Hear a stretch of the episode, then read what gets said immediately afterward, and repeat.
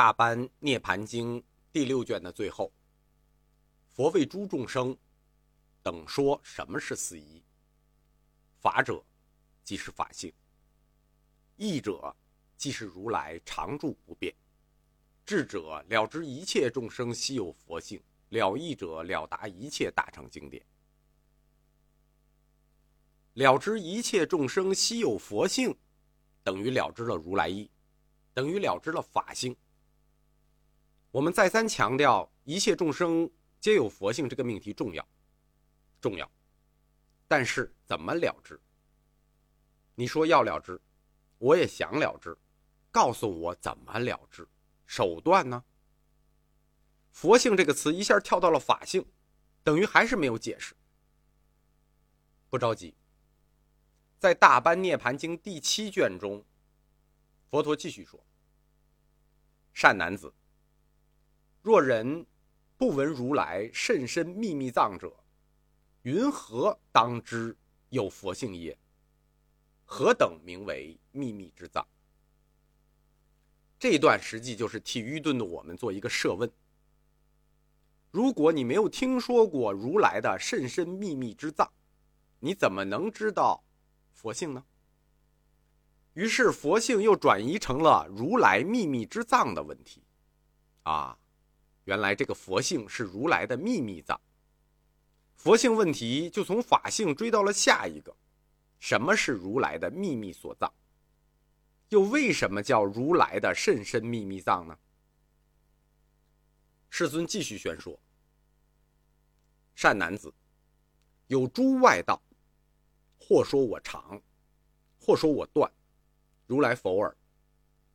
一说有我，一说无我，是名中道。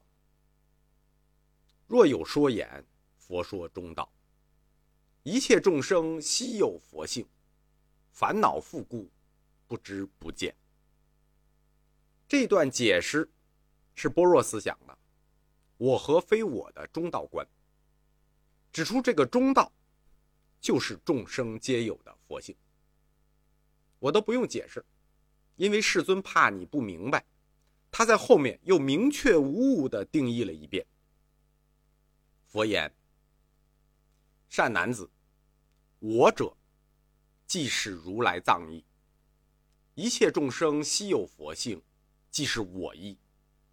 如是我意，从本以来，常为无量烦恼所缚，是故众生不能得见。用东北话说。”这一回给你整的明明白白了。一切众生稀有的佛性，就是一个非我的真我，就是如来藏。它一直存在于众生的个体之中，你看不见，因为你被无量烦恼所覆盖、所束缚，所以你看不见，而不是它没有。众生的个体中都有这个如来藏。为了解释“佛性”这个词，就又冒出来一个同义词“如来藏”。这个就是如来甚深秘密之藏的简称，全称是如来甚深秘密之藏，简称如来藏。佛性的定义，或者说它的根本属性，就是我。什么是佛性？佛性就是我，就是如来藏。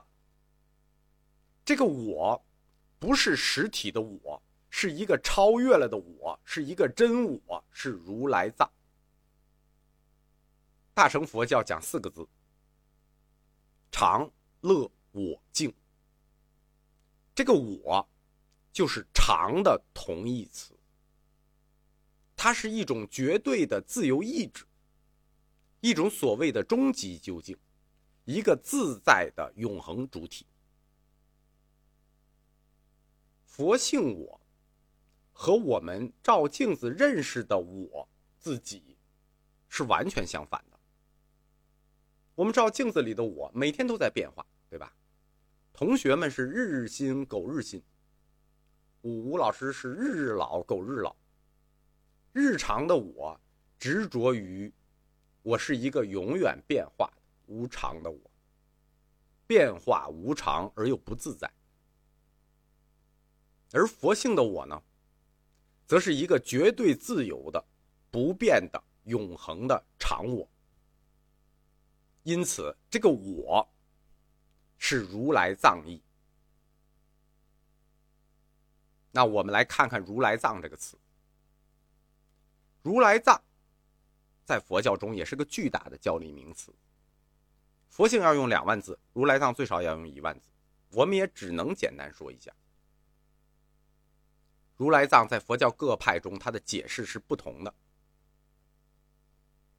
主要是佛教哲学的第四派，唯识学派，他在用如来藏这个概念。这个概念甚至可以说，就是为了佛性论创造出来的。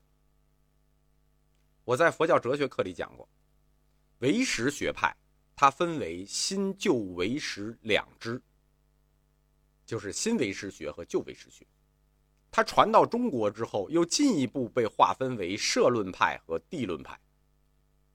因此，在唯识学派中，“如来藏”这个词有三种不同的意见。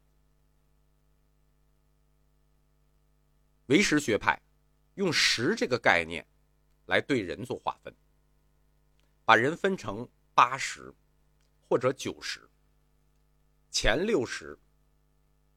我们都很熟，《心经》都读过。眼耳鼻舌身意。第七识是莫那识，第八识是阿赖耶识。对于如来藏的意见，这三种，第一种意见，第八识阿赖耶识就是如来藏。